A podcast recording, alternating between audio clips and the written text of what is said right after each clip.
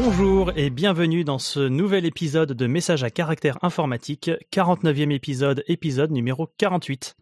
Nous sommes le 16 juin 2021 et aujourd'hui je suis accompagné de gens merveilleux tels que Aurélien Hébert. Bonjour Aurélien Hébert, qui êtes-vous?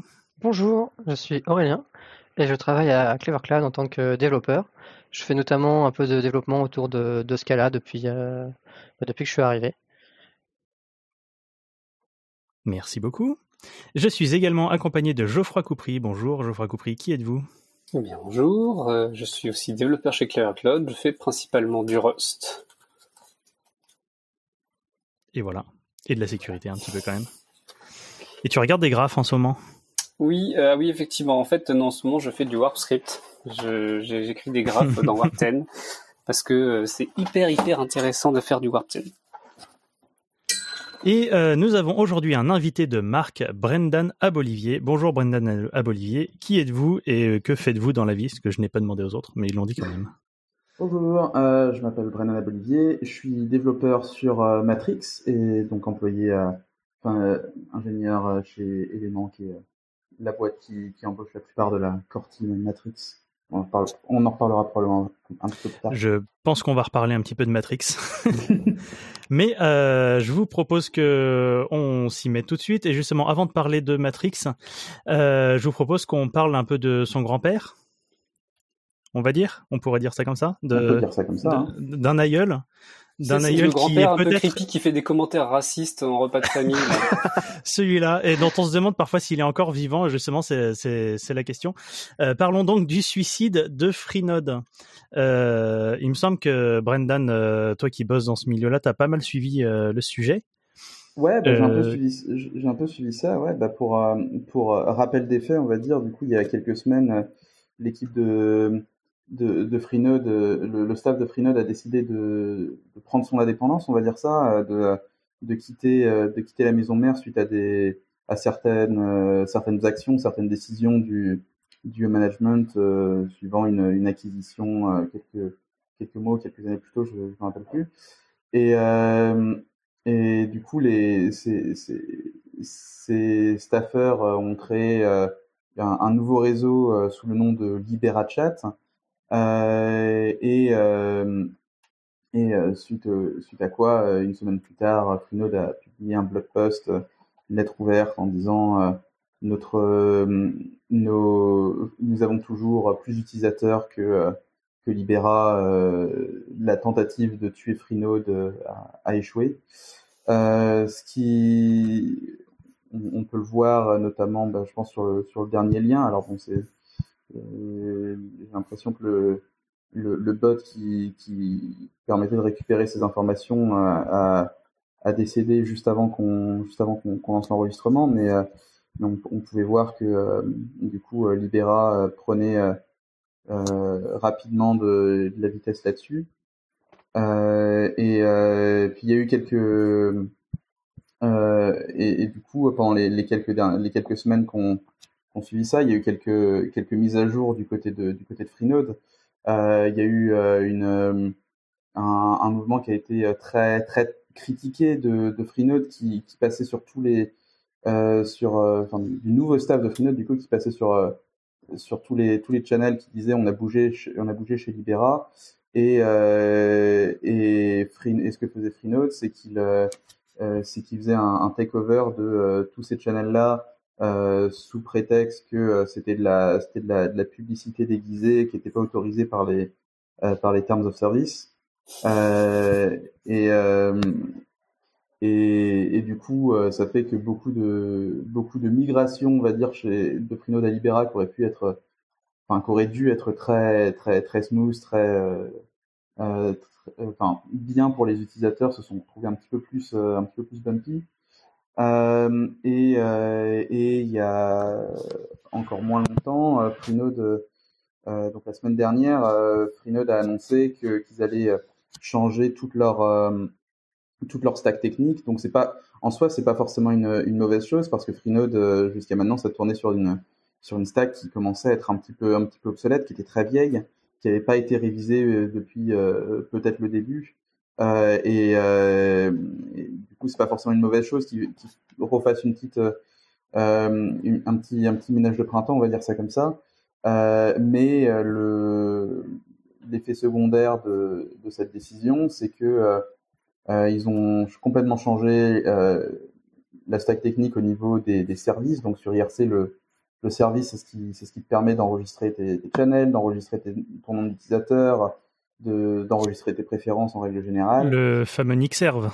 C'est ça, le, le, le Nixerve, le ChanServe, le, hmm. en gros tout ce qui se termine par serve généralement sur IRC, hmm. c'est, ça fait partie des services. Euh, et, euh, et, et, du coup, comme ils ont changé la, la stack technique des, des services, en tout cas je suppose, euh, du coup qui avant était ANUP, euh, qui est le, le, projet que la plupart des réseaux IRC utilisent, euh, et je sais pas exactement sur quoi ils sont passés. Euh, ils, mais du coup, vu qu'ils ont changé de stack, ils ont complètement, ils ont, ils ont laissé à l'abandon des leur, leur base de données qui avec plus de plus de 20 ans d'enregistrement. Donc ça veut dire que tous les tous les channels qui étaient enregistrés sur sur Freenode, tous les tous, tous les noms d'utilisateurs qui étaient enregistrés enregistré sur Freenode, tout ce qui était enregistré via les via les services, euh, bah, ça a complètement disparu. Euh, et je suis, ah je, je, suis même allé euh, euh vérifier ça euh, il, y a, il y a quelques jours en me connectant sur Freenode. Ça faisait un petit peu bizarre de se connecter sur Freenode avec mon nom d'utilisateur euh, principal et de voir que Nixerve me, me râlait pas dessus pour que pour que je m'identifie. Ouais, t'es plus registered. Ah oui. ça. Ah, il faut que tout le monde se re réenregistre voilà, euh, donc ah tous, les, tous les nicknames euh, que tu pouvais pas avoir, tu peux les avoir maintenant. De toute façon, personne n'en veut. C'est ça. Ils sont. En fait, ils sont partis complètement de zéro. Euh, et ce qui est un petit peu, un petit peu bizarre, on t'aurait, t'aurait imaginé qu'ils, euh, qui, qui prévoit genre une, une phase de migration ou, ou, ou un truc comme ça euh, pour, pour, pour garder toutes ces données. Apparemment, ils l'ont, ils l'ont pas fait. Alors après, est-ce que c'est, est-ce que, est-ce que c'est en réaction justement au au, gap entre Freenode et Libera qui se, qui se resserre en mode euh, on, on veut pas euh, on veut pas avoir ce moment où euh, Libera nous, nous, nous, dépasse naturellement ou est-ce que c'est une autre une autre raison? Ça je suis pas en mesure de, de pouvoir le dire mais la, la, vraie question c'est ils vont faire quoi de Freenode en fait? Parce que, eh ben, bah, ok, il y a eu un mouvement, puis ils sont arrangés pour juste take over les channels, donc les gens ont encore moins envie d'y aller. Puis là, ils kickent tout le monde, en fait. Genre, ils, ils ont kick IRC Cloud qui était une des méthodes principales d'accès à IRC pour les gens qui n'ont pas la ligne de commande ou un client local. C'est un réseau de chat. Ils sont en train de s'assurer que plus personne n'y aille. Qu'est-ce qu'ils veulent faire d'IRC Ils veulent faire des botnets ou? Ça, Qu'est-ce qui les motive derrière à, repartir de zéro? C'est quand même surprenant comme choix. Ouais, ça c'est une, ça c'est, une excellente question. Ouais. Euh, après, ouais, enfin, je, je, pense que ouais, le, le, le, K-Line, donc le, le ban d'IRC Cloud, c'est vraiment une décision qui est, qui est bizarre. Après, je pense que il y a eu, il y a eu une énorme, il y a eu une énorme vague de, de spam sur Freenode euh, dans les dernières semaines. Euh, on, y a, on a été, euh, on en a été un peu, un peu victime avec avec Matrix parce que du coup, euh, il y a beaucoup de, de salons Freenode qui sont bridgés sur sur Matrix euh, ou et qui du coup à ce moment-là étaient encore bridgés sur Freenode. et, et, et du coup, on a euh, enfin, du coup, avec des, des utilisateurs, enfin des, des, bots hein, qui qui se qui, qui se ramenaient dans les dans, dans, les channels IRC et qui allaient et qui allaient spammer du euh, des, des, messages antisémites en en, en signant euh, en signant Libera, ce qui évidemment était était, était totalement faux, mais ça, je me, je me dis que peut-être que si s'ils ont identifié que après là c'est que de la conjecture, c'est que de la supposition. Mmh. c'est du, spam, du spam sur Freenode, il y en a, mais il y en a toujours eu. Oui, après, après, là, après là, c'était une, c'est une vague, enfin.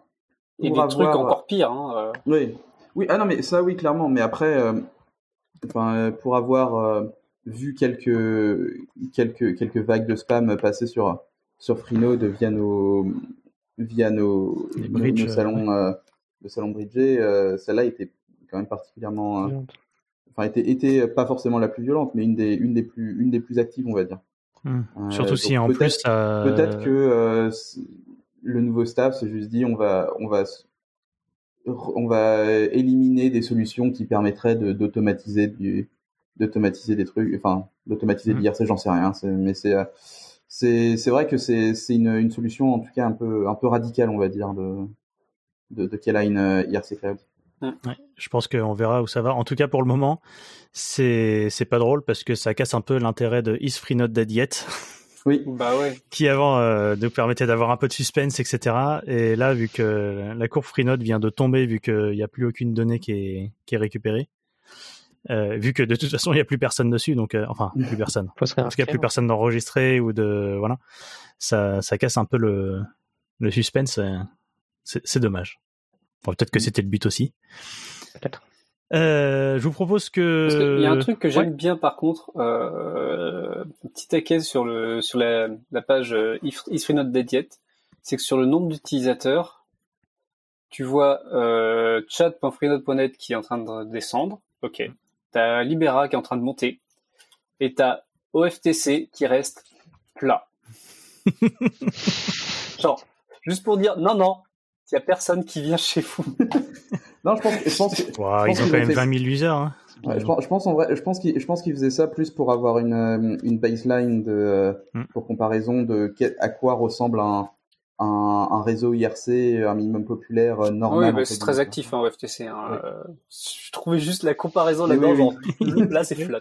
Ouais, c'est ça. Ça, c'est vraiment la baston, tu sais, avec le, le, petit lapin qui passe à côté là derrière. Ouais, bah, ça, ça, ça, me rappelle, alors là je fais, je fais complètement du hors-sujet, mais ça me rappelle l'histoire des Lopez il y a quelques années avec le troisième Lopez qui, qui avait rien à voir et qui se et qui essaye de, de se ramener dans la baston. Hein. c'est complètement ça. Ouais, ça, je pense aussi à, au fameux ours qui fait du qui fait du moonwalk là. Je sais pas si vous voyez la vidéo où il faut suivre un ballon des yeux ah et que pendant que tu suis le ballon des yeux, t'as un ours qui fait du moonwalk et que t'as pas vu parce que tu regardais le ballon. Parce que, tu regardais le ballon. Il y a ce petit côté genre moi je vis ma vie. Ouais, c'est ça. Mais c'est marrant parce qu'il gagne. Ouais, ouais. On s'attendrait que comme il y a les deux qui ouais. Bah en fait c'est des gens qui migraient le réseau de leur projet, euh, leur truc vers Libera, qui est le truc qui prenait de, oui, c'est ça. du momentum à ce moment-là. Euh, je vous invite euh, à quitter, enfin je vous invite, euh, en termes de sujet, hein, à quitter IRC pour plonger dans le futur, si j'ose dire, avec Matrix. Et notamment on a un lien qui va nous permettre d'introduire un peu Matrix pour nos éditeurs et nos auditrices, qui explique à quel point le, la, le, la messagerie chiffrée avec Matrix est pas mal utilisée par les gouvernements et euh, tout ce qui est espionnage. Ouais, du coup, euh, donc du coup, ouais, j'avais, j'ai, proposé ce lien. Donc déjà d'une part parce que c'est c'est plutôt cool de voir un projet sur lequel tu bosses euh, qui, est, qui a son article dans Wired, forcément. Mmh. c'est classe. Mais mais ouais aussi. donc ouais, pour, ça fait une petite, il, est assez court, du coup ça fait une assez une introduction à, Matrix assez sympathique. Euh, donc Matrix, pour les, pour les gens qui ne, qui ne connaissent absolument pas, c'est une, euh, c'est un, un, protocole ouvert de communication euh, décentralisé, fédéré, chiffré, euh, enfin chiffré de bout en bout, euh, qui, qui est principalement utilisé aujourd'hui pour, pour, pour du chat, mais qui pourrait être, enfin concrètement, c'est juste du, du, du JSON synchronisé entre, entre plusieurs serveurs. Euh, et, euh, un, des cas d'utilisation qu'on a, euh, qu'on voit pas mal, c'est au niveau des gouvernements, alors pas que aussi gouvernements, universités, grosses entreprises qui ont des, des, des, structures assez similaires dans le sens où ce qui est intéressant pour, pour ce genre de, structure, c'est d'avoir un, une plateforme euh, une plateforme interne, sur laquelle ils ont une, souveraineté au niveau des données, au niveau du, trafic, euh, qui euh, qui permet, enfin qui, est décentralisé et enfin décentralisé et fédéré, ce qui veut dire que n'importe quel ministère ou n'importe quel département de l'université ou, quoi que ce soit peut avoir son propre serveur qui est configuré de la façon de la façon qu'ils veulent, euh, qui a les, les règles qu'ils veulent, euh, les systèmes d'authentification qu'ils veulent, euh, mais sans pour autant perdre la capacité de discuter avec l'ensemble de, de, de l'organisation. Et du coup, un des, un des exemples qui est donné ici, c'est le, c'est le, le, gouvernement français. Donc, on bosse avec eux depuis, euh, depuis 2017-2018. Euh, je me souviens plus exactement de quand, de quand l'info est tombée. Je crois que c'est euh, euh, mi-2018. Euh, et donc avec eux, on développe une plateforme qui, qui s'appelle Chap, donc qui est le, qui, qui, dont le but est à terme d'être la messagerie instantanée de l'administration française. Euh, donc ce qui est plutôt sympa parce que l'administration française c'est je crois 5 ou 6 millions de, de, fonctionnaires. Euh, et, du coup on a pour l'instant on est est à l'étape de euh, de POC, euh, il y a un, appel à projet qui a été lancé, qui est actuellement en cours d'étude euh, pour arriver sur une structure un petit peu plus long terme.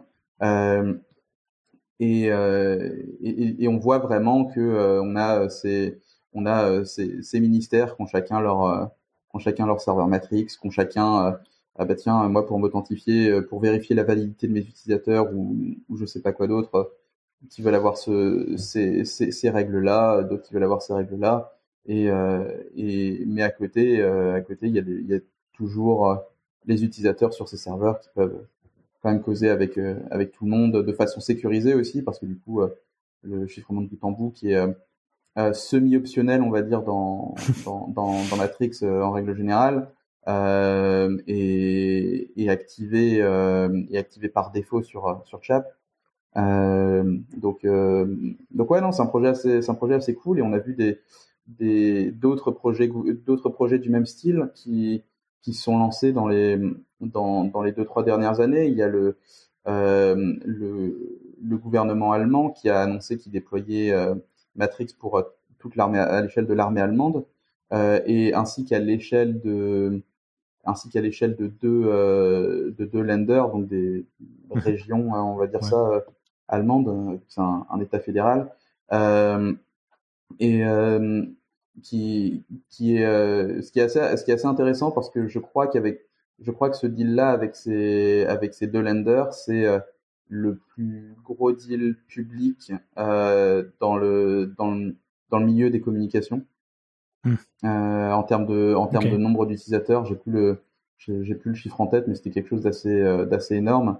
Euh, et, euh, et mais on a aussi, enfin, mais Matrix c'est pas utilisé forcément que par des gouvernements, c'est aussi utilisé par des euh, par des entreprises à peu près toutes les, les, tailles, des universités comme on comme on le disait, on a quelques quelques case studies sur sur des universités un peu un peu partout dans le monde qui, qui utilisent Matrix. Et, euh, et d'ailleurs, il y a eu une, une, étude il n'y a pas très longtemps dans les universités allemandes qui, euh, qui disait que Matrix était la, la solution, euh, l'une ou la solution, je sais plus, la plus utilisée pour dans les universités allemandes et aussi la solution.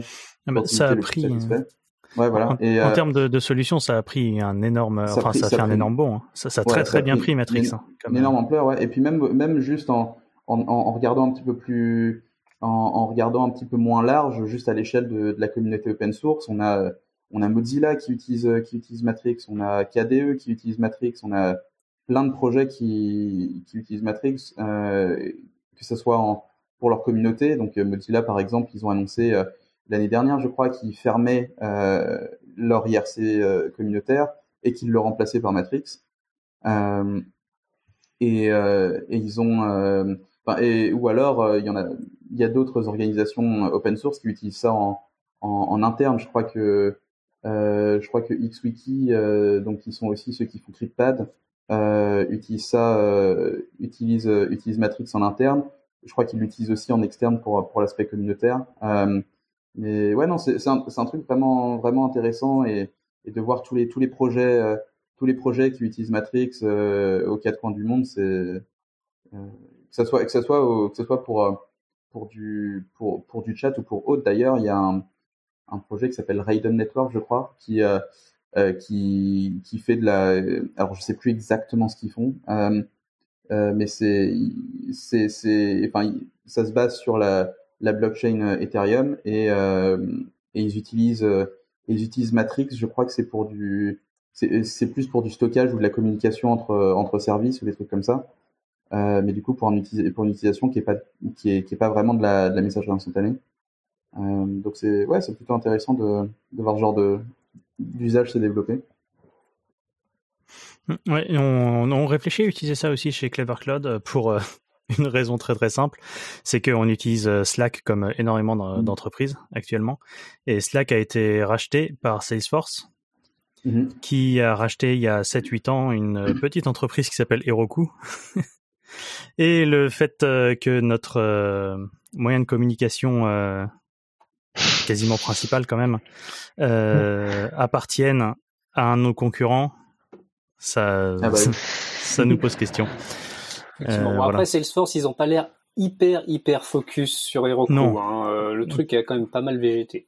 Il y, a, y, a, pas mal de. Je crois que suite à, suite à, euh, au rachat d'Heroku, il y a, y a aussi pas mal de, de staff senior qui s'est qui s'est barré. On, je, je sais que même nous, même nous à Element, on a fait, ouais, même nous à Element, on a fait une ou deux, une ou deux embauches de staff senior ex Heroku et, et, on en a eu pas mal dans le dans le pipeline d'embauche euh, à une époque. Ouais, ouais. Euh, ouais, il me semble que même les fondateurs, il y en a plus beaucoup hein, de chez Heroku. Euh. Bah, ils ont vendu le truc, ils sont partis faire autre chose. Rachat, généralement, as... les premiers à partir, c'est souvent les fondateurs. Mm. Mm. Parce que Salesforce est quand même spécialisé dans, dans tout ce qui est Généralement, c'est pas les fondateurs qui sont les premiers à partir. notamment les, les dirigeants, tu, tu, tu, leur mets une clause. Alors, tu vas rester 2-3 ans. Voilà.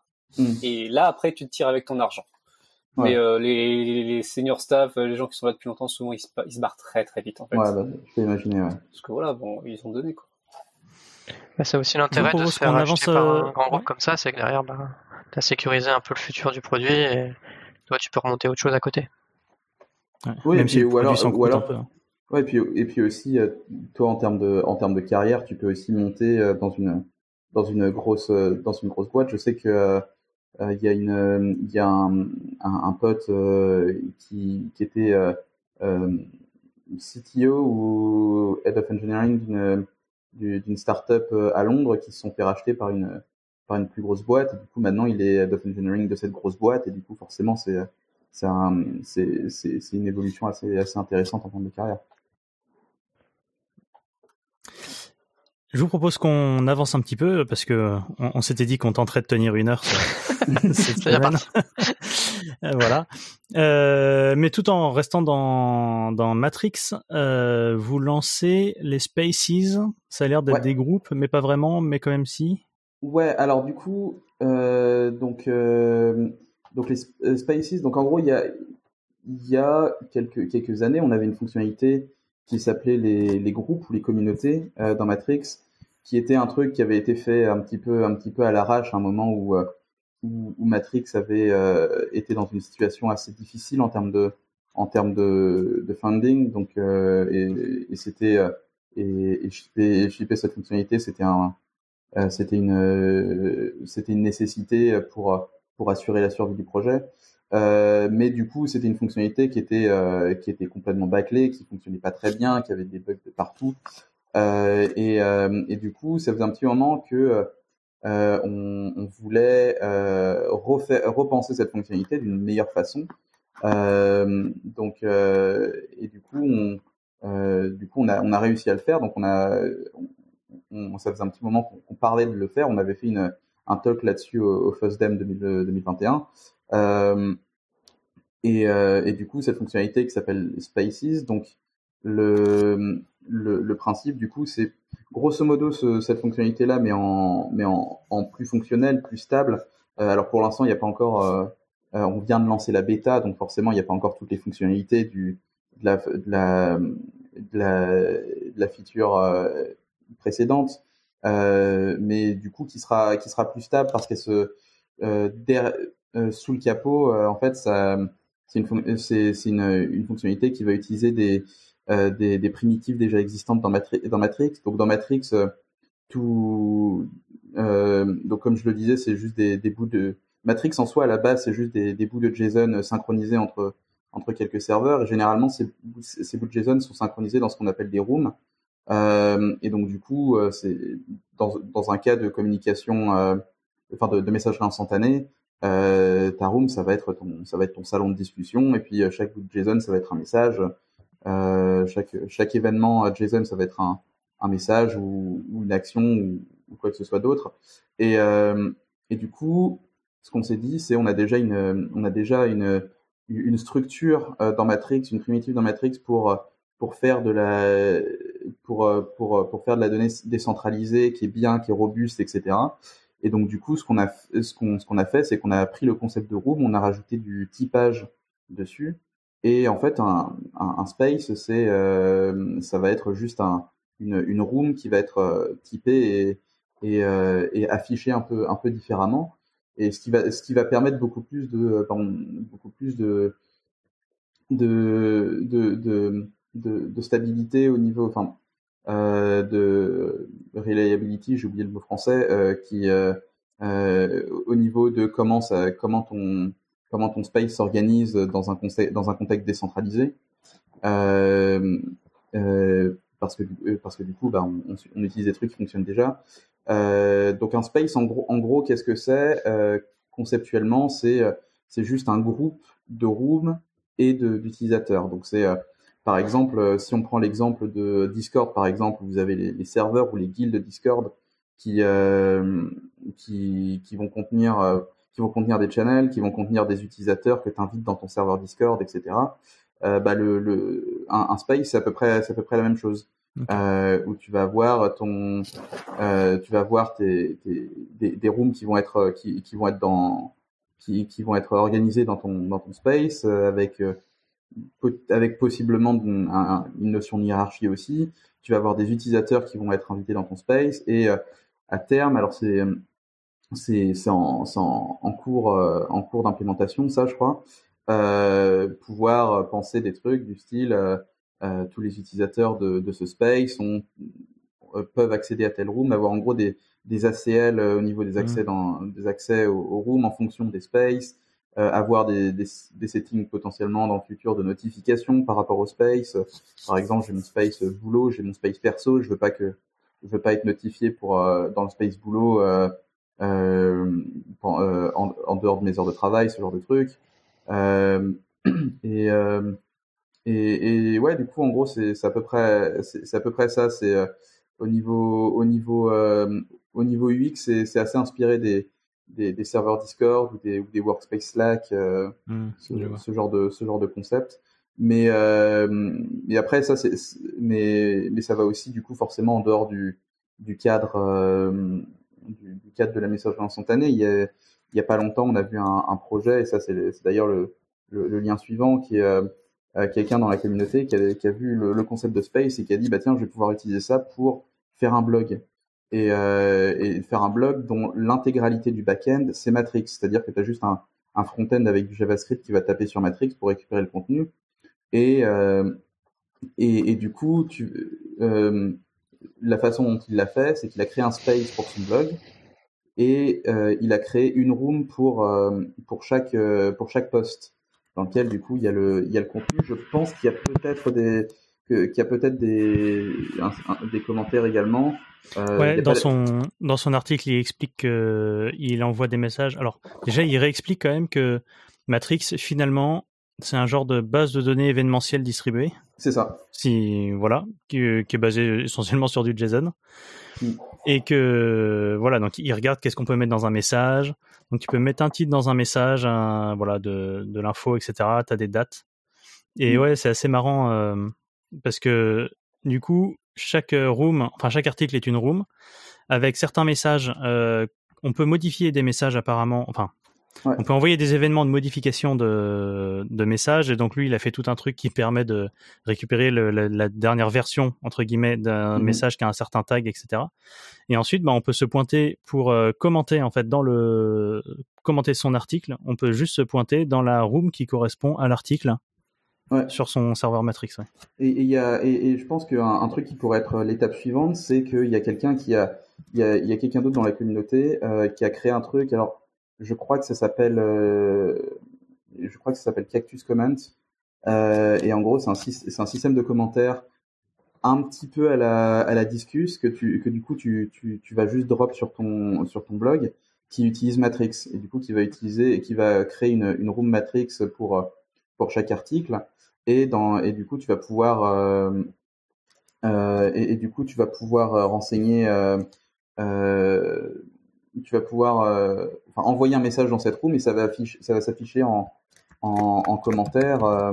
et ouais, non, ça, c'est un, un, projet assez, assez intéressant. C'est, c'est, assez cool de voir, de voir du coup de, des, des, des, projets, des projets perso qui, enfin des projets pas perso mais des projets externes qui sont pas, qui sont pas, qui viennent pas de Matrix, qui viennent pas d'éléments, qui, qui sont, qui sont du coup pas en rapport, enfin pas sur un, une utilisation à messagerie instantanée.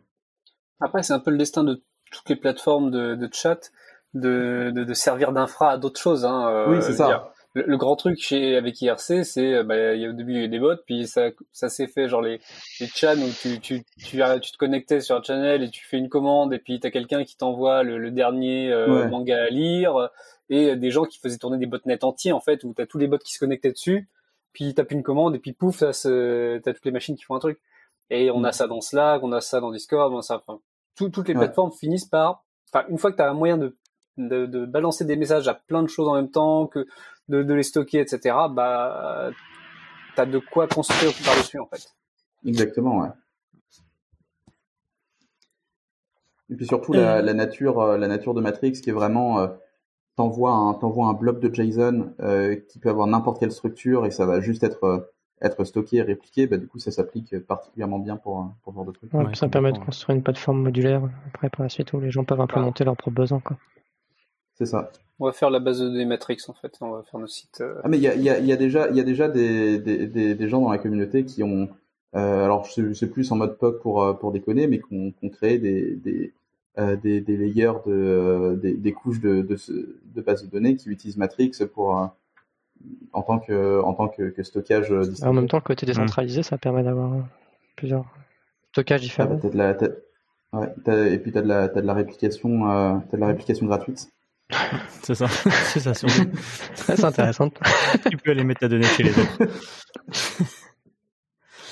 Euh, je vous invite euh, à, passer à la suite parce qu'on est officiellement à la moitié du temps qu'on s'est dit qu'on tiendrait.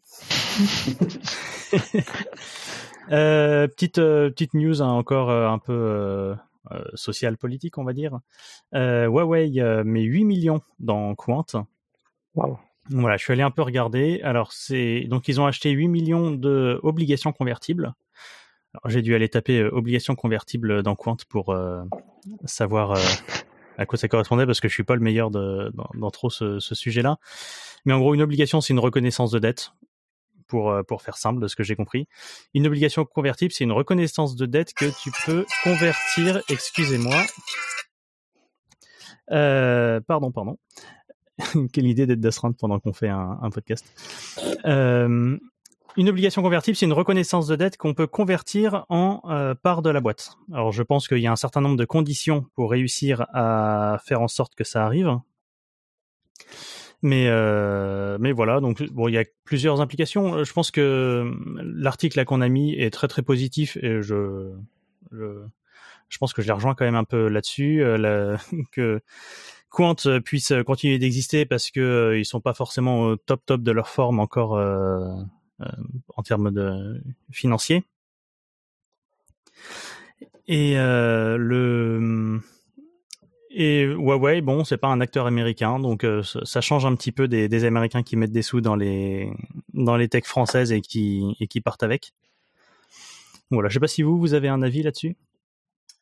Ben, Huawei, euh, c'est qu'ils veulent ils, vont utiliser Quant sur leur smartphone faut noter qu'effectivement un, un, smartphone, euh, faut bien que ça ait un moyen de rechercher de l'info facilement et qu'il pouvait pas ship avec euh, du Google dessus. Google, bah ouais, forcément.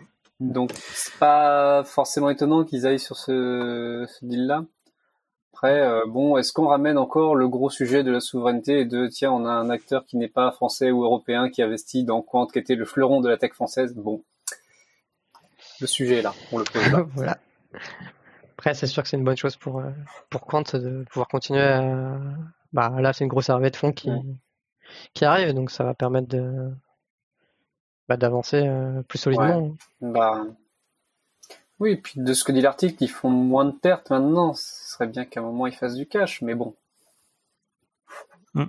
Et c'est encore la question de comment est-ce que tu monétises euh, un, un, un, un, un, outil de recherche gratuit, quoi gratuit. Pour le moment gratuit. Ben, moi, ça, enfin, Google avec la pub. je, ça me rappelle un article. Euh, c'était, c'était, c'était des, gens qui lançaient un service au Mexique. Je crois, oui, c'était Amazon. Amazon qui voulait lancer euh, son site au Mexique. Et il mhm. s'était posé la question, bah oui, mais on dépend beaucoup des pubs Google, etc. Si on essayait de faire le launch sans les pubs Google dans le moteur de recherche. Et ils ont lancé leur site sans ces pubs-là. Et en un an, il s'est quasiment rien passé. Jusqu'au moment où ils ont dit, bon ok, on paie des Google Ads, et puis c'est parti. Et là, tout d'un coup, ça a explosé. Parce que c'est tellement, tellement efficace et, cheap d'aller mettre des pubs sur les résultats de recherche. C'est incontournable, en fait. Et euh, bah... Peut-être qu'ils arriveront à cette solution-là, peut-être qu'ils trouveront autre chose mais euh, mm. c'est, ça reste euh, ça reste une méthode qui est efficace quoi. Mm. Voilà, au moins c'est pas les Américains. euh, en parlant d'Américains, non, rien à voir d'ailleurs, parce que pour le coup c'est toujours plutôt les Chinois d'ailleurs qui font de l'IPv6 en, en masse si je dis pas de bêtises. Mais euh, voilà, petit point sur euh, sur l'état d'IPv6, on est à 35%, c'est ça à peu près? Ouais, à peu près. Mondial, ouais, 35% d'utilisation euh, d'après Google. Mmh. eux, ils sortaient des stats sur vraiment le, le, entièrement, et puis par pays. ils ont des, des, graphes qui sont pas hyper précis, mais il y en a un autre graphe par Akamai qui est un CDN qui, qui gère beaucoup de très gros sites et en fait, tu vois bien que c'est différent par pays. Par exemple, le, pays qui a le plus, la plus grande adoption, c'est l'Inde, où on a 59,8% des connexions en IPv6. Impressionnant. Et en France, on est dans le top 10 quand même. Euh, c'est plutôt pas mal. Ouais. Plutôt bon élève. On a quand même 45%.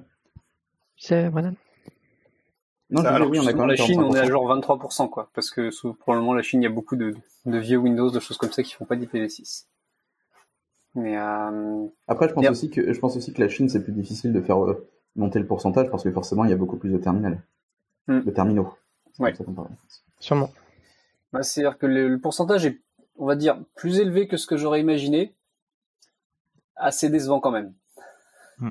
Hmm. C'est sûr qu'on aimerait avoir euh, le même type de graphe qu'il y avait eu quand euh, Let's Encrypt avait lancé, euh, quand c'était lancé avec euh, du coup les graphes d'adoption de, enfin les, les graphes d'adoption d'HTTPS par les sites qui avaient. C'est-à-dire que il y a, euh, enfin, au final, la, question c'est qui paie pourquoi. C'est-à-dire que tu, changes ton certif, euh, tu passes à du Let's Encrypt, c'est gratuit. Forcément, il y a eu une adoption de dingue. Bah ouais. La IPv6, bah, euh, t'aimerais bien ne plus payer une IPv4 parce qu'elle coûte extrêmement cher et qu'il y en a de moins en moins. Sauf que bah, si t'as cette adoption-là, euh, tu vas être obligé. Et le truc, c'est que les fournisseurs d'accès, eux, bah, ils s'en foutent, ils mettent tout le monde derrière des, des gros NAT, donc euh, ne pas avoir beaucoup d'IPv4, finalement, c'est pas hyper hyper grave pour eux. Enfin, ils ont ils, sentent le souci quand même. C'est ça, il n'y a, pas il y a pas il y a pas une il y a pas une, une grosse motivation, euh, une grosse incentive pour euh, pour euh, pour switcher. Quoi. Et puis basculer sur de l'IPv6, ça demande quand même des contraintes infra euh, qui sont quand même conséquentes, donc. Bah, de toute façon, tu peux pas faire une bascule, faut avoir les deux. Oui, bah oui. Donc c'est agréable, quoi. Donc ça pique un peu, quoi. Mais ça progresse, donc c'est plutôt ce qu'il faut retenir. Et ça, ça sera une bonne chose de, basculer sur de l'IPv6 pour, euh, pour sortir de l'IPv4. Toujours en parlant euh, réseau, euh, petite news un petit peu marrante. Euh, en ce moment, la mode, c'est les NFT et donc l'idée, c'est de vendre tout et n'importe quoi à base de non-fungible token. C'est ça, si je me plante pas. Et Tim Berners-Lee a fait donc une, une, une NFT de son code un peu legacy. donc voilà, de, le, code du début du web. Donc, euh, je, ne sais pas, ça a été vendu ou pas encore? J'ai pas suivi. Ou il le propose juste. Euh, ah, il fait une, euh, une, comment on appelle ça? Auction. Une enchère. Ouais, c'est ça. Merci. il fait une enchère, voilà, sur le, code du tout début de l'internet, du web. voilà. Donc, si ça vous intéresse et que vous avez de l'argent, vous pouvez faire voilà jusqu'à ce qu'un type avec un chapeau en cuir et un, et un fouet vienne vous dire non, ce code devrait être dans un musée. Euh, voilà, voilà. Je sais pas si vous avez des choses à dire en plus là-dessus. Euh.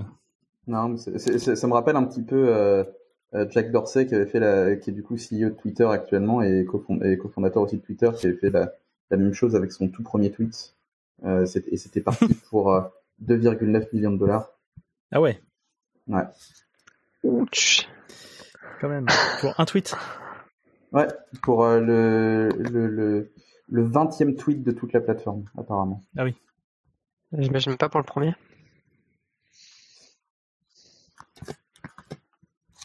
Enfin, je dis ça juste parce que le, l'ID du tweet est, slash 20, mais ça veut pas. Mais je sais pas. Je suppose que ça veut dire que c'est 20. Ouais, peut-être que. Ouais, bref. Mais bon, quand même un des un des premiers tweets, quoi. Oui, voilà. Ça marche. Bah, si on n'a rien de plus à dire euh, là-dedans, je vous propose qu'on avance. Euh, est-ce qu'on fait le sujet rigolo? Ouais, il est rigolo quand même. Moi, je trouve ça rigolo. Il est rigolo. Euh, c'est un lien de Geoffroy, si je dis pas de bêtises, sur quelqu'un qui s'amuse à, enfin des gens qui s'amusent à, tester de hacker des voitures autonomes en faisant vibrer leur caméra. C'est ça? C'est ça. En fait, dans les caméras, il y a des algorithmes pour euh, repérer les, micro-mouvements, les vibrations, les choses comme ça, et adapter l'image. Et l'idée, c'est de, faire vibrer la caméra avec euh, du son. Et en fait, euh, du coup, l'algo essaie de, de, corriger l'image, et en corrigeant l'image, qui enfin, en, en, corrigeant les, les défauts qui étaient créés par ces vibrations, crée une des images de des, des comment dire des, des ombres de choses qui euh, en fait n'existaient pas. c'est quelque chose de, de, de, de vraiment fandard comme technique parce que euh, voilà c'est tu fais voir quelque chose à une caméra qui qui, qui n'est pas là. D'un point de vue sécuritaire, tu peux faire dévier une voiture de trajectoire. Euh. Ouais, et apparemment tu peux même faire disparaître quelque chose qui est là, plus ou moins en tout cas ne pas considérer que c'est euh, un objet physique euh, qui est devant toi et que en fait euh, et qu'en fait encore la place pour avancer alors que t'as pas forcément la place pour avancer. Ouais. Ouais, je sais bon, pas tout ça pour dire que comment ça se met en œuvre, comment ça se met en œuvre, enfin s'il faut être proximité ou pas du véhicule ou dans le véhicule, mais. Mais alors d'après les, dessins, ils ont l'air d'être à l'extérieur, hein, ouais. Ouais. Mm. Et euh, ouais, si positionné au bon endroit. Il y a probablement des limitations. Euh... Enfin, c'est pas facile à faire, ça, mais finit toujours par trouver des moyens de d'améliorer ce genre d'attaque. Hein. C'est ça, de rentabiliser. On, rappellera quand même euh, des choses où euh, c'était il y a, hum, c'était quoi? C'était un laser qui envoyait, c'était utiliser un laser pour envoyer des commandes à Alexa ou un truc comme ça? Ou... Ah non, c'était pour repérer euh, ce que ce que le micro disait à distance et ils finissaient par faire ça depuis l'immeuble à côté. Enfin. Ouais, je m'en souviens de ça. Mmh. Oui, à travers deux vitres, etc. Enfin, c'était c'était impressionnant. Et ouais, dans de, la même euh, de la même façon, il y a eu pas mal de donc ouais, les, voitures autonomes, c'est pas encore pour aujourd'hui. Enfin, entièrement autonome sur le trafic routier. Euh, voilà. Et de toute façon, on n'a même pas besoin d'aller aussi loin parce qu'il y a aussi toutes les histoires de.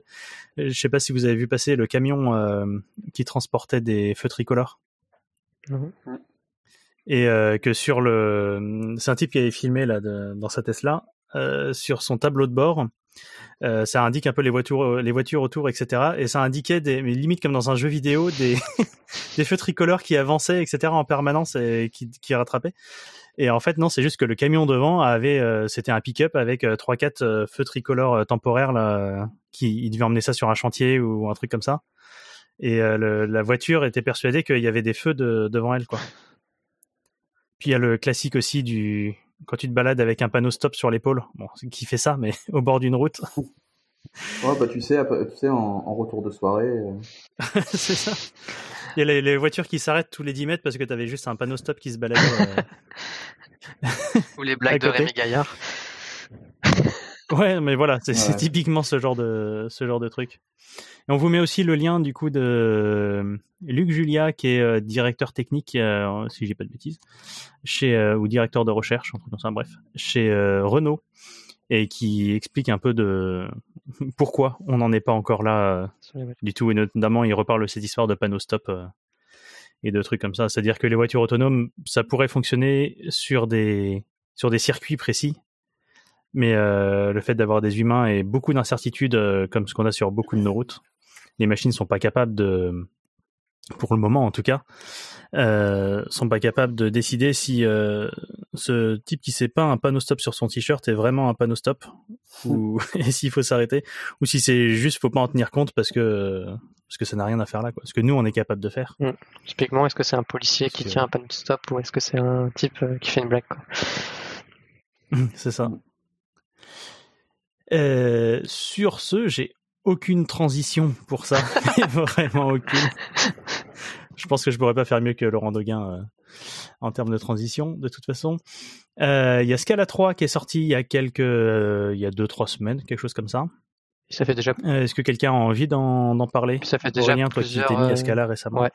Ça fait déjà plusieurs années. Ça fait un mois, je crois. Je travaille sur le sujet. Enfin, qu'ils ont commencé avec avec Doty à avancer sur le sujet de de ce cas-là. Donc, euh, donc ouais, ils avaient commencé par faire Doty à côté.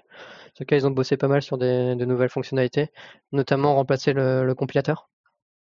Parce que ouais, Doty en fait c'est le nom de code du nouveau compilateur. C'est ça. Ce cas-là. Enfin, d'un nouveau compilateur. Euh, et après, ils ont ajouté des fonctionnalités qui sont testées pour. Euh, et c'est devenu de Scala 3. Et c'est devenu Scala 3.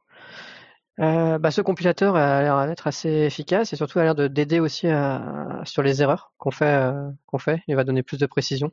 Mmh. Donc euh, déjà, c'est, point de vue développeur, c'est, une bonne chose parce que on avait de temps en temps des erreurs Scala et on comprenait pas forcément d'où ça venait. Donc ça permet d'aller un peu plus, un peu plus loin. Grâce Merci les implicites. oui, bah, le premier problème du, du passage sur Scala, c'est quand même la, compréhension du phénomène d'implicite. il y avait plusieurs sujets mmh. sur les implicites puisque c'était utilisé pour plusieurs choses. Euh, par exemple pour euh, bah, par exemple pour faire des euh, des castes d'objets ou pour pour utiliser des réutiliser des fonctions avec des paramètres et des, conditions. Et de ce que j'ai cru comprendre dans Scala 3, il va y avoir des nouveaux mots clés qui vont permettre de différencier les différents usages de, de l'implicite. Ouais. En fait, il y a plusieurs enfin on va dire que il y a plusieurs choses euh, dans, le langage parfois qu'on aime bien faire, euh, mettre des, euh, faire de l'injection de dépendance, faire des type classes. Donc je sais pas si ça parle à tout le monde les type classes. Je peux peut-être faire un, petit rappel. Mais l'idée c'est tu définis ce qu'on appelle un trait ou une type class qui va fournir des comment dire des fonctions, euh, une interface, quoi, comme un peu comme une interface euh, en Java. Et ensuite, tu peux redé, tu peux implémenter cette type class pour euh, un type donné, même si le type ne t'appartient pas et que la type class ne t'appartient pas. C'est-à-dire que là où en Java, quand on fait une interface, si on veut faire une classe qui implémente cette interface, on est obligé de, de créer la classe et dès la création de la classe, au moment où on la compile, il faut qu'elle implémente l'interface avec euh, tout ce qui est type class, tu peux prendre un type qui vient d'une lib, tu, euh, tu peux prendre une, un trait, enfin une interface qui vient d'une autre lib, et définir toi-même dans ton projet l'implémentation de ce trait, de cette interface pour ce type-là. C'est très très puissant parce que ça, ça permet dans ton code de, ensuite d'appeler une, autre lib par exemple qui a besoin de cette interface-là, mais avec euh, tes types à toi, etc. Donc c'est assez puissant. Il y, a plein de choses comme ça qui avant étaient euh, utilisées implicites. Juste, il y avait un mot-clé implicite qui était utilisé pour tout. Et euh, en gros, ça permettait avec implicite de mettre dans une grosse map globale des instances de certains types. Et quand il y a des fonctions qui avaient besoin d'un implicite de ce type-là, bah, prenez dans la map globale l'instance qui existait. Et sauf que quand tu crées un implicite qui avait besoin d'autres implicites, etc., le compilateur ne, était incapable de te dire exactement lequel te manquait et tu te retrouves dans de la soupe euh, d'implicites. Euh, enfin, c'était l'enfer.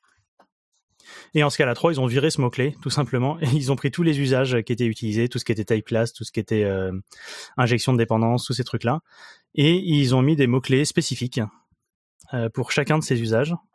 Et en fait, finalement, tu, ils ont rendu les implicites explicites, plus ou moins. C'est-à-dire qu'on peut, on a toujours des, des trucs implicites. Euh, donc ça permet d'éviter parfois d'appeler une fonction avec 15 euh, paramètres de plus, alors que c'est des paramètres qui sont des objets qui, qui traînent dans ton contexte parce que parce que voilà. Et euh, mais la, façon d'importer ces implicites qui s'appellent plus des implicites, qui s'appellent des, des given par exemple, euh, ça, ça fonctionne beaucoup mieux. Ils ont tout basé sur les type class. Alors ça, perso, je trouve que ça ressemble de plus en plus à du Rust en termes d'usage, euh, Scala 3, ce qui n'est pas pour me déplaire personnellement. Et voilà. Et puis ils ont aussi euh, viré toutes les macros. Euh, ça, c'est pas un truc qu'on fait en général euh, au quotidien, mais il y a pas mal de libs qui apportaient des choses très intéressantes. Coucou euh, et qui utilisaient très comment? Coucou Circe JSON. ouais, coucou, coucou, coucou Circe, qui utilisait des macros.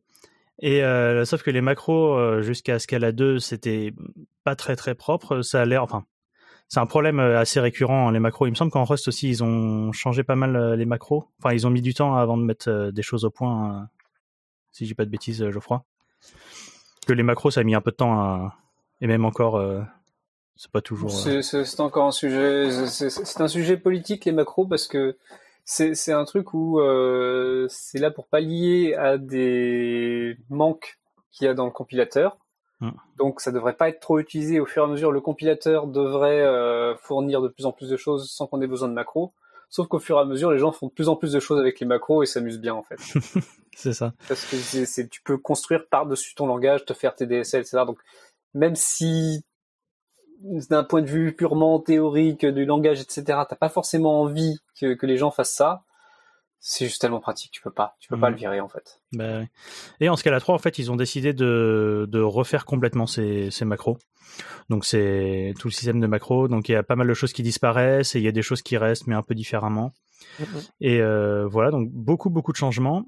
Ils ont eu euh, l'intelligence de d'amener Scala 2, donc avec les versions 2.13, euh, jusqu'à une interopérabilité avec Scala 3, c'est-à-dire que tu peux prendre un projet Scala 3 et utiliser des bibliothèques euh, en Scala 2.13 et vice versa. Donc ça c'est vraiment pas mal. Bon, le truc c'est que les libres les plus intéressantes utilisaient les macros de façon euh, abusive. Ce qui posait aussi parfois des problèmes, hein, parce que quand tu fais du Circe, euh, pour les gens à qui ça parle, c'était l'enfer euh, en termes de, de, comprendre pourquoi le compilateur te sort cette erreur et je confirme et de, parfois devoir aller lire le code de Circe pour essayer de comprendre. Euh, enfin bref. Et il y a pas mal de choses. Nous on utilise par exemple euh, des des libs comme Refined ou Squants qui permettent de, de, faire des voilà de raffiner des types etc. Et en fait je pense que la moitié du code de la lib refine qui est très très euh, qui est très très intéressante hein, euh, va pouvoir euh, être jarté parce que euh, en Scala 3 il y a moyen de faire ça proprement en virant les tonnes de macros bizarres qu'ils ont qu'ils ont dû utiliser pour faire leur lib. Donc voilà, faut attendre un petit peu que ces bibliothèques-là migrent pour avoir toutes les libs intéressantes. Oui, de ce que j'ai lu, il y avait aussi des améliorations sur sur les types en Scala 3, notamment numérique, etc. Donc ça va permettre d'aller plus vite dans Refine refactoring. Oui, en plus, oui. Oui, tu peux définir un type, euh, le type 2. Oui. Je peux dire que ma variable A est de type 2. Et en fait, bah, c'est un type entier qui vaut 2. C'est-à-dire que si tu fais A égale 3, bah, ça va te, taper une erreur de compilation. Donc euh, il y aura plus de choses qui seront possibles et envisageables. Après, ce qu'il faut juste rappeler, c'est que effectivement les libres euh, peuvent parler entre Scala 2.13 et Scala 3, mais on ne peut pas avoir la même librairie en Scala 2.13 et en Scala 3 dans un projet. Voilà, c'est la seule petite incompatibilité qu'il y a. En tout cas, c'est top de voir déjà d'intercompatibilité entre 2.13 et 2 SK3 et de pouvoir euh, faire la migration. C'est vrai que sinon, sinon ça donne Python 2.7 et Python voilà, 3. Hmm. Je sais pas si tu, tu fais un peu Scala toi, Brendan? Euh, Pas du tout. C'est pas du tout ton. Non, pas, du tout. Bah, si tu veux t'y mettre, euh, Scala 3 est, vraiment très très bien. ce serait le bon moment. Ouais. J'y jetterai peut-être mm. un petit coup d'œil. Hein. non, en, lisant le, le book, euh, le, book Scala 3, il y a quand même pas mal de, il y a quand même énormément de, de choses, euh, où je me suis dit ah enfin quoi. Enfin quasiment toutes les deux lignes j'étais ah trop bien. Ah enfin. tous les tous les pain points euh, qui étaient notamment liés euh, aux implicites, hein, parce qu'il y en avait quand même partout, partout, partout. Et au macro. Euh, et au macro ont été quand même vraiment nettoyés. Et à chaque fois que je lisais dans les nouveautés, j'étais ah trop bien. Bah, en tant que développeur, quand on débute avec Scala, les implicites et les macros, c'est quelque chose de en plus de changer de paradigme de, et de passer sur du fonctionnel, font que ouais, ça va être top déjà de pouvoir se concentrer sur le fonctionnel et éliminer un peu le côté implicite et, les macros qui, bah, mine de rien, on passe du temps à essayer de comprendre pourquoi est-ce qu'on a une petite erreur et, et au final, c'était pas les bons implicites au bon endroit. Et au final, on finit par déclarer des implicites explicites dans son propre code. ouais, ouais j'en ai fait beaucoup, ouais où tu réexplicites un peu tout ça parce que finalement euh, le compilateur n'arrive plus à s'en sortir. Exactement. Euh... Ouh là là là là, on est à 55 minutes. Large. Moi, je pense que c'est cramé pour lui une heure là. C'est cramé. Bon, allez, on se dit 1h15. non plus. Euh, mais il y a des quelques nouveautés là. Grafana 8.0 euh, est sorti, ça c'est un lien d'Aurélien. Tout à fait. Alors euh, bah, là, le mois de juin arrive, donc euh, Grafana a organisé ce qu'on appelle bah, sa Grafana On. Donc c'était la petite euh, présentation et bah, tous les ans, une nouvelle version de Grafana arrive et donc c'est la 8.0. Alors c'est pas des changements révolutionnaires, mais c'est même une nouvelle version majeure. il y a eu plusieurs points assez intéressants qu'on va retrouver dans cette nouvelle version de, Grafana. ils ont continué à travailler sur la vue time series qui était déjà présent dans les dernières versions 7.5. Donc il y a un refactoring de la vue de, de qu'on avait déjà présente dans les autres versions de Grafana, avec euh, toujours plus de paramètres. Ce qui est un petit peu chiant des fois euh, pour s'y retrouver. Mais grand ajout de Grafana 8, il y a une barre de recherche dans les paramètres. Donc on peut charger, par exemple, euh, si je veux changer l'unité, on tape unit, etc. Et donc on va pouvoir jouer comme ça et aller retrouver ces paramètres beaucoup plus facilement. Donc ça c'est cool. Ils ont ajouté notamment euh, de ce que j'avais vu, de, on peut lisser différemment les courbes, euh, c'est-à-dire le modèle, etc. Enfin, il y a encore mm. plein de choses à découvrir sur euh, comment est-ce qu'on va pouvoir grapher des graphes. ils ont revu un peu la façon dont on remplit les valeurs quand il y a des valeurs qui manquent, ce qui est quand même assez top. Et des nouveaux opérateurs un peu plus optimisés, etc. Donc non, non, c'est assez, assez top sur cette petite vue-là. surtout des nouvelles visualisations. maintenant, on a une visualisation qui permet de voir l'évolution de, d'état en fonction du temps. Ce qui est top parce que par exemple si on a un système qui est hoc, euh, ça bagote et, euh, et, KO, on va pouvoir avoir une, vraie fresque avec un hoc vert, avec euh, juste voir les changements d'état. Donc ça c'est top. C'est hyper pratique ça. Genre juste hier on était en train de faire un truc comme ça pour voir tiens tel serveur est up ou pas et avec les notifs de check. Donc ça c'est génial. Ouais. Grafana 8 effectivement c'est arrivé donc on a une vue. Donc ça prend et des, des chaînes de caractères dans les données dans les time series, mais aussi ça peut gérer par exemple la construction d'état à partir de données numériques. C'est-à-dire qu'on peut dire que par exemple tant que les données sont inférieures à, je sais pas, un CPU, euh, enfin de la RAM inférieure à 80%, on dit que c'est OK, euh, si ça passe au-dessus de 80, euh, c'est ça bagote, et si c'est au-dessus de 90, mmh. c'est KO. Enfin, des choses comme ça. Enfin, en tout cas, on peut construire ces états. donc ça, c'est une nouvelle vue qui, qui arrive. Euh, ils ont Et on pourrait refaire, euh, on pourrait refaire euh, Isfreenode Dead euh, avec Grafana en fait. Ah tout à fait, tout à fait. D'ailleurs, c'est aujourd'hui Grafana est très utilisé pour pour faire ce genre de dashboard et de les rendre accessibles. Il y en a un paquet sur sur internet qui sont disponibles. Ouais, et même, je vois même, je vois même que sur certains certains certains événements caritatifs, par exemple, tu as des des, des, des panels Grafana euh, publics où tu peux voir l'évolution des dons, des trucs comme ça, euh, sur, euh, via un Grafana du coup, pendant, pendant l'événement. Bah, c'est, ça permet de, de vachement personnaliser son dashboard de Grafana. c'est quand même un des meilleurs.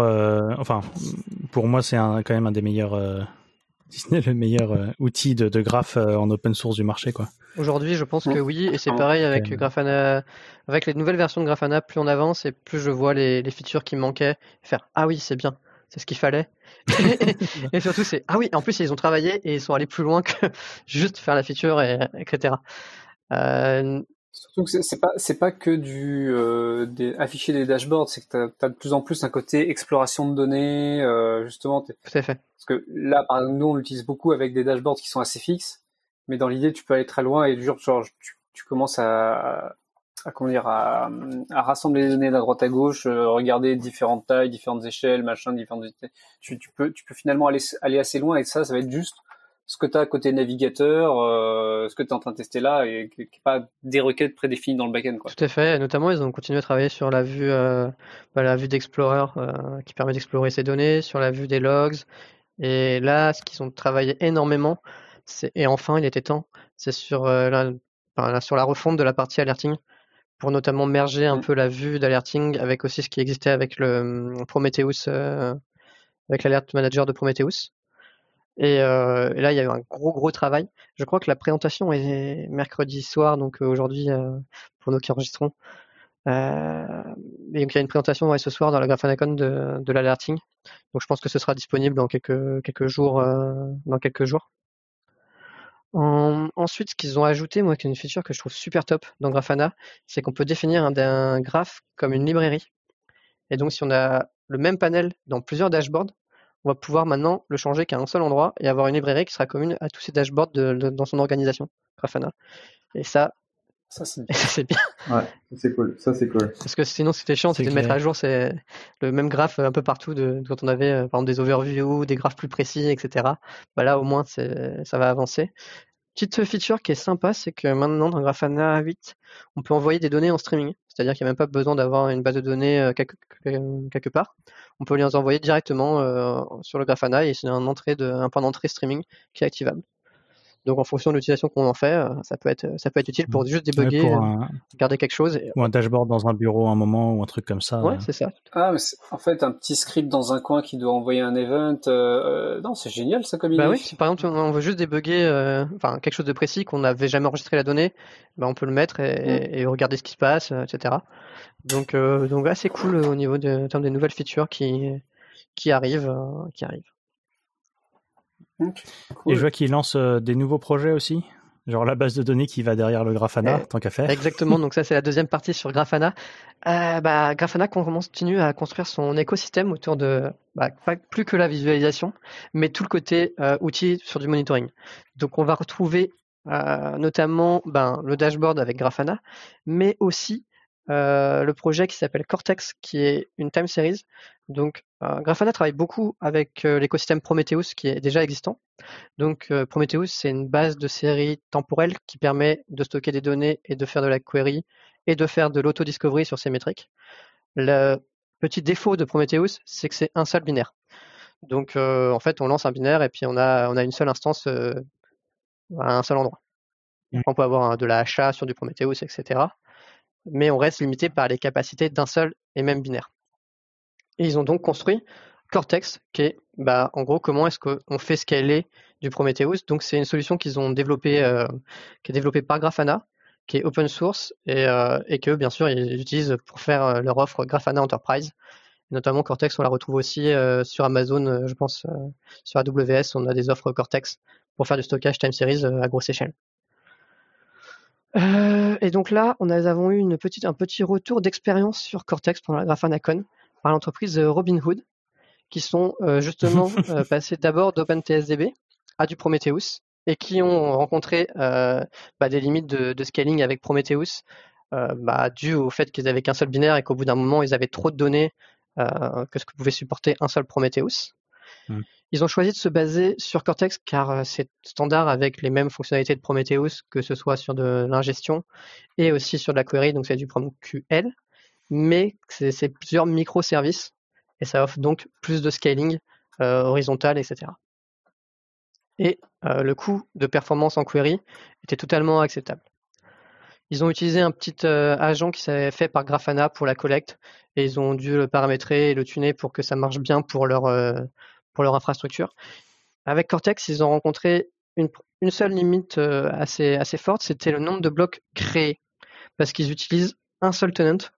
Et donc du coup, dans Cortex, les blocs de données que l'on crée, bah, la compaction euh, est faite en fonction bah, des tenants. Et donc est optimisée si on a plein de tenants. Et là, comme vous avez un seul tenant, bah, ça compactait pas assez bien et assez vite et assez efficacement. Donc c'est leur euh, principale euh, issue qu'ils ont, sont en train d'adresser et ils sont en train d'essayer de migrer un Cortex avec un seul tenant vers du multi-tenant, notamment avec en, en faisant des, des, des tenants overtime par exemple, etc. Donc pour vraiment séparer les données, etc. Donc ça c'est en cours chez eux, mais en tout cas aujourd'hui ce qui est intéressant au niveau des chiffres qu'ils donnaient, c'est qu'ils avaient presque euh, presque un milliard de séries actives, il me semble, euh, avec 10 millions de, samples par seconde sur une rétention de données de à peu près 60 jours. Et ils envoyaient, chaque sample envoyait des données toutes les 15, 15 secondes. donc c'est quand même assez impressionnant en termes d'échelle sur laquelle ils ont réussi à, à monter au niveau de, de, leur, de leur base de données time series. Et c'est basé sur du coup le projet open source Cortex. Mais Grafana n'a pas fait que Cortex, qui est juste la partie dédiée time series.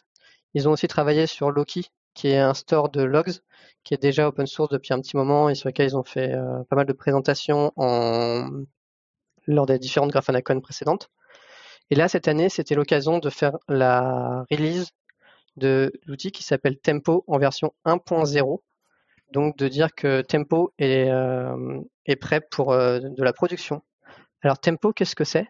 C'est une solution distribuée open source pour faire du tracing, donc qui a été fait par l'entreprise Grafana. Euh, alors, qu'est-ce que c'est que le tracing? C'est ce qui permet de mieux voir et de, et de comprendre les requêtes qui sont faites dans un système ou une application pour notamment détecter des, problèmes que l'on aurait, euh, bah, des échecs de requêtes euh, ou tout simplement des requêtes qui sont trop lentes, qui mettent trop de temps à s'exécuter. Euh, ce qu'on va surtout que ça, ça permet d'agréger en fait généralement autour d'un ID commun une série de requêtes. Par exemple, tu viens de faire une requête à un front-end d'API, puis derrière, ça fait des requêtes partout dans tous les sens à 50 microservices, ou même en interne dans, dans, dans un service ou dans une DB.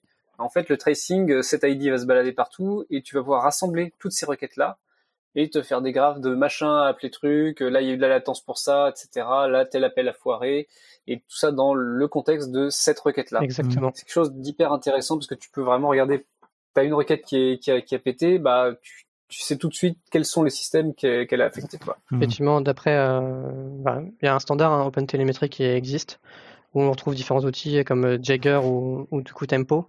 Euh, ce qu'ils vont faire, c'est qu'ils vont stocker des données de type euh, trace, qui vont stocker par exemple sur du S3 ou, ou ailleurs, avec euh, un label qui va être un, un trace ID, et c'est dans lequel qu'on va retrouver tout, effectivement toutes les infos de de, la, requête qui est faite et donc par tous les systèmes par lesquels elle est passée. Donc à chaque fois, on va enregistrer en fait ce trace ID.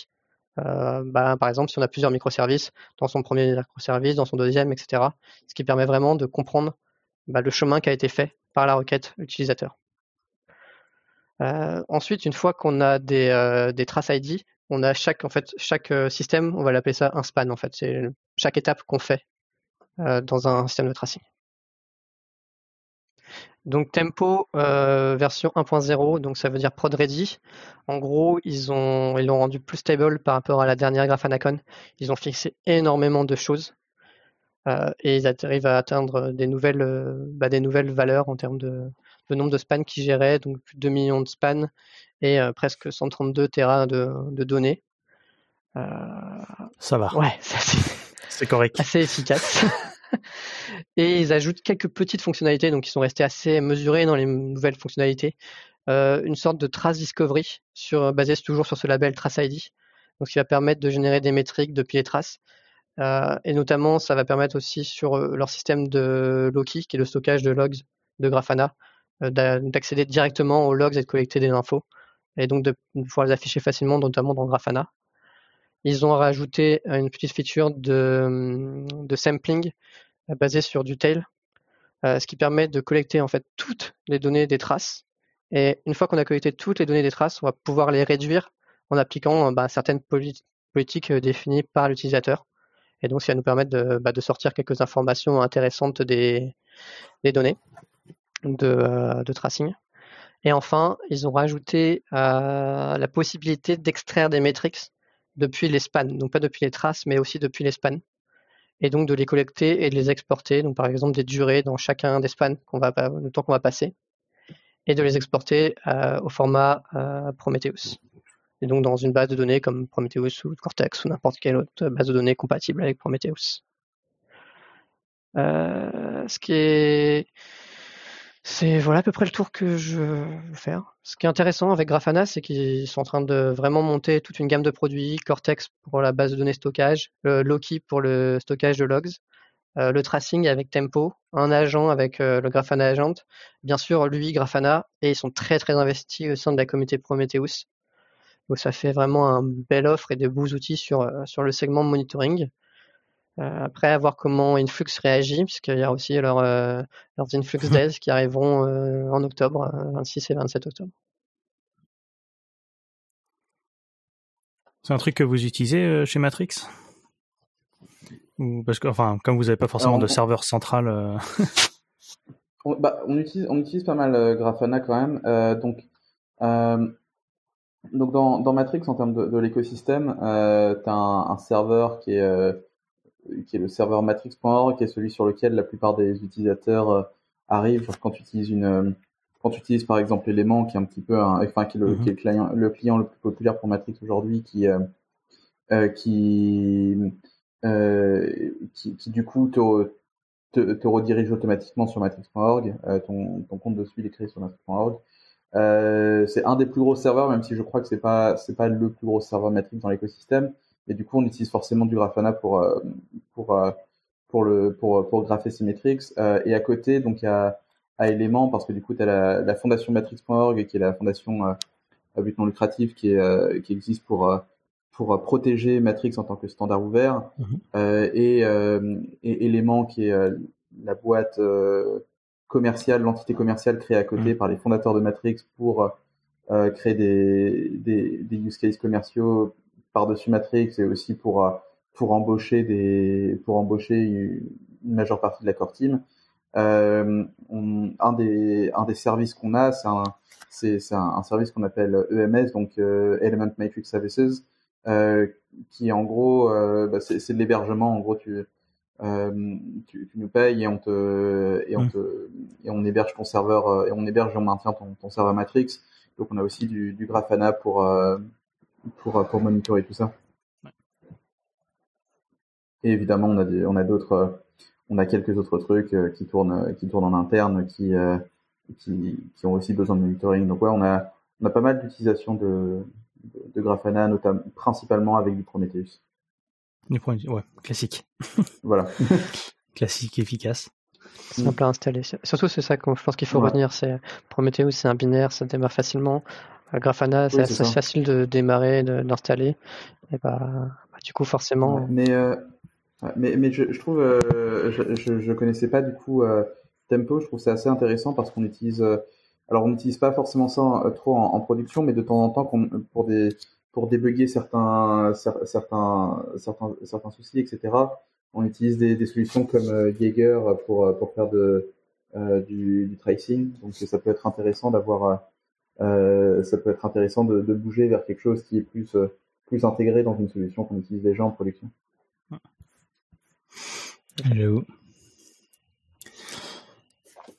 Euh, passons à la suite. Rien à ajouter sur, sur Grafana? Euh, Java 17. Bon, j'ai aucune aucune transition. Désolé. Euh, Java 17, ça c'était encore un lien d'Aurélien, je crois, qui avait regardé un peu ce qu'il y avait euh, tout à fait. Dans cette LTS. Tout à fait. Bah, c'est la, en fait, c'est la fin des nouvelles features pour Java 17 depuis le 10 juin. Donc maintenant, ils sont entrés dans une phase de stabilisation et de, et de bug fix pour une release début septembre. Java 17, ce sera une nouvelle LTS Java. Donc c'est intéressant de savoir un peu ce qui va, changer. Euh, moi, ce qui m'a surtout marqué mon attention, c'est euh, l'amélioration de la partie de génération des nombres aléatoires en Java. Donc ça, c'est assez, assez chouette. Euh, il y a une nouvelle classe d'algorithmes qui permet de, notamment basée sur LXM. donc ça, ça va rajouter des possibilités. ils ont rajouté, oui, quelques langages, donc LXM et d'autres qui sont déjà utilisés dans d'autres langages existants. Et surtout, ça va nous permettre aussi dans Java 17 de mieux gérer l'utilisation de plusieurs euh, algorithmes qui permettent de rendre des nombres aléatoires dans une même application. Ce que je trouve quand même intéressant toujours, parce que c'est toujours complexe d'avoir de, l'aléatoire euh, dans une application. Donc c'est clair. Donc voilà. On peut le faire à la Debian sinon. on retourne et on se pose plus de questions. Ils vont porter euh, le JDK sur les nouvelles archi Mac OS donc évidemment, ça va être euh, c'est bah, intéressant pour, euh, pour, pour, les pour ce pour ces ordinateurs là. Euh, pour les M1. Oui, tout à fait. pour les ordinateurs de Mac. C'est ça. Ils ont décidé de supprimer les compilateurs AOT et GUT. Donc c'est les compilateurs Graal car ils sont peu utilisés et s'avèrent coûteux à maintenir. En tout cas, c'est la décision qui a été faite par qui a été faite pour le JDK 17. Et ils vont ajouter deux nouveaux. ils vont remplacer ça euh, parce que tu dis c'est c'est utilisé pour euh, pour GraalVM, tu veux dire? Euh, bah, c'est le computer Graal. Après, je sais pas si. Ouais. Je sais pas ce qui est prévu après. Hmm. D'accord. en tout cas, j'ai pas vu d'informations qui ont qui ont circulé d'autres que qu'ils allaient supprimer ça. Ok. Dans un prochain épisode, on, regardera les, effets de ça. Fait. Ce sera l'occasion de, de, de reparler. Et ils ajoutent mm. deux nouvelles API expérimentales. Euh, API Foreigner Links et Foreign Memory Access. Euh, ainsi qu'une API vector aussi en plus, qui va permettre d'améliorer notamment les calculs, euh, calculs vectoriels en compilant lui au runtime pour utiliser les optimisations, CPU de l'architecture sur laquelle on, lance la JVM. Voilà à peu près pour les. Oui, je, je viens de voir euh, Foreign Memory Access permet à des softs euh, Java de d'accéder à la mémoire en dehors du tas de la JVM. Donc d'aller d'aller euh, gérer la, de la mémoire en dehors de ce qui est géré par la JVM. C'est Elasticsearch qui va être content. Ah, tout, ce qui est JNI, tout ça, ça a toujours été des pain points de façon Java, donc mmh. s'ils essaient de nouvelles choses, c'est intéressant quoi. Mmh. Tout à fait. Et Foreign Linker, c'est pour fournir un meilleur accès au, code natif. Enfin, Oui, c'est ça, bah, au GNI et tout, justement, enfin, au fait de pouvoir se link avec d'autres trucs. C'est ça. Oh, ça va être pas mal, ça va être marrant, ça. Bah, c'est vrai que c'était devenu un peu plus, euh, un peu plus, enfin, un peu moins facile de, de faire ça avec les, les nouvelles versions de Java, et là, c'est vrai que c'est un petit, euh, va fournir une façon plus propre de le faire. Ouais. Donc voilà. Ça marche. Autre chose à, ajouter sur Java 17 À votre avis, dans combien d'années les gens vont... En vrai, vu que c'est une LTS, je pense qu'il y a pas mal de gens qui vont faire l'effort de migrer, euh, de migrer dessus. Parce que là, il y a quand même beaucoup de gens qui sont bloqués en Java 11. Ben... Et 8 même. Oui, c'est surtout 8. Et, voir, et 8, oui, et 8, et, ce, que 11. Euh. Ce que je vois avec Java 17, c'est quand même offrir une sorte de compromis avec euh, les API Foreign mmh. Linker et Foreign Memory Access pour que des applications soient migrées de, Java 8 à, Java 17. Euh. Peut-être même de terminer certains projets aussi qui sont restés en Java 8. Hein. Mmh. Ouais, c'est vrai. c'est clair. Très bien. Euh, on avait des petits sujets CPU apportés par Geoffroy. Yep. le premier, ça nous parlait de Google qui euh, utilise du machine learning pour faire le, le floor plan de, son, de, de, certains de ses processeurs. Donc, euh, quand on définit un processeur, on dit voilà, je veux un composant qui fait tel type de calcul, etc., etc. Je veux, je veux qu'il soit connecté entre eux. Ok. Mais après, il faut vraiment trouver comment hmm. tu mets ça sur ta puce physiquement. Euh, quel composant est près de quel autre. ah, pardon? Faut faire du Tetris. C'est ça, c'est faire du Tetris, avec le problème que si euh, tu as des composants qui doivent se causer mais qui sont loin l'un de l'autre, eh ben ça va faire de la latence, ça va faire aussi euh, bah, du courant qui passe dans un circuit, donc de la résistance, donc ça chauffe. Donc en fait, tu veux que tout soit prêt les uns des autres et que ce soit bien optimisé là-dessus. Et jusque-là, c'était un travail d'être humain et euh, ça prend beaucoup de temps. C'est pas facile comme job.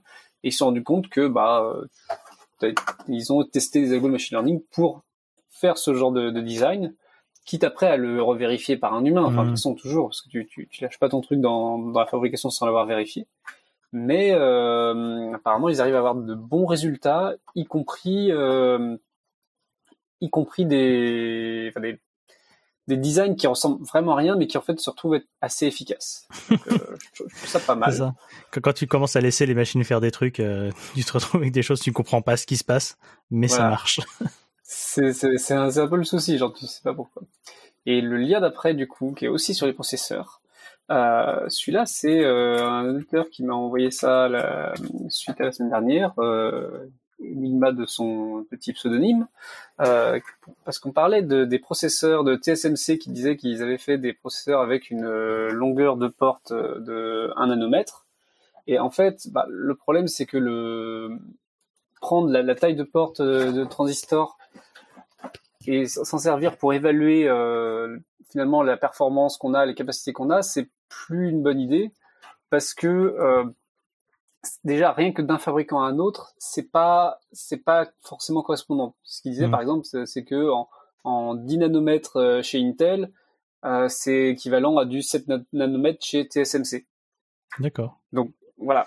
Et euh, notamment, euh, ça peut être chez chez Intel où la taille de porte par rapport à un autre, une autre métrique sur les sur les transistors a pu bouger. Donc en fait, des performances que vous pouvez avoir, ça pouvait faire du x2 dans un sens ou dans l'autre. Hmm. Et c'est pas une bonne idée de, de, de, se concentrer juste sur la taille de porte. Et finalement, il y a un appel à avoir des métriques euh, qui sont plus sur la densité de transistors, c'est-à-dire au-delà de juste la taille du transistor lui-même, de, comment est-ce qu'on arrive à les arranger entre eux, comment est-ce qu'ils arrivent à s'assembler pour euh, obtenir des, fonctionnalités équivalentes. Donc c'est intéressant de voir bouger parce que effectivement il y a eu énormément d'innovations depuis. On parlait de la, loi de Moore, des transistors qui sont de plus en plus petits. Mais en fait, depuis, il y a eu énormément d'innovations sur euh, comment tu organises tes processeurs, comment tu t'arranges pour qu'ils consomment moins, qui, qui, qui il chauffe moins, etc. Et bah c'est pas, enfin on se concentre assez peu là-dessus euh, parce que vu de l'extérieur c'était très très simple. C'est euh, les processeurs sont plus petits, ouais super, ils sont devenus plus rapides. Ok, bon on n'a pas besoin de réfléchir plus. Bah maintenant, euh, ouais bah effectivement la taille en nanomètres c'est un principalement un, gimmick marketing. Hmm. On peut aller plus loin pour, pour y réfléchir. Donc euh, voilà, c'est c'est intéressant à garder en tête effectivement. Et euh, pour finir, avant d'écouter la musique de notre invité, euh, bah, en parlant justement déjà un petit peu de, son, ça nous fait une pré une pré transition pour la musique. Il y a quelqu'un qui s'est amusé à faire un convertisseur de son qui sort d'une cassette sur laquelle il y avait un vieux jeu vidéo d'il y, y, a 30 ans et euh, pouvoir émuler ce jeu-là dans le navigateur, si je dis pas de bêtises. Encore un lien de Geoffroy, si je dis pas de bêtises. Que ouais, sur, sur les machines de chez, alors là, ils sont compatibles avec Acorn Electron et BBC Micro. Euh, donc ils sont des, des vieilles vieilles machines. Le BBC Micro, c'est une machine qui a eu mais, énormément d'impact au Royaume-Uni.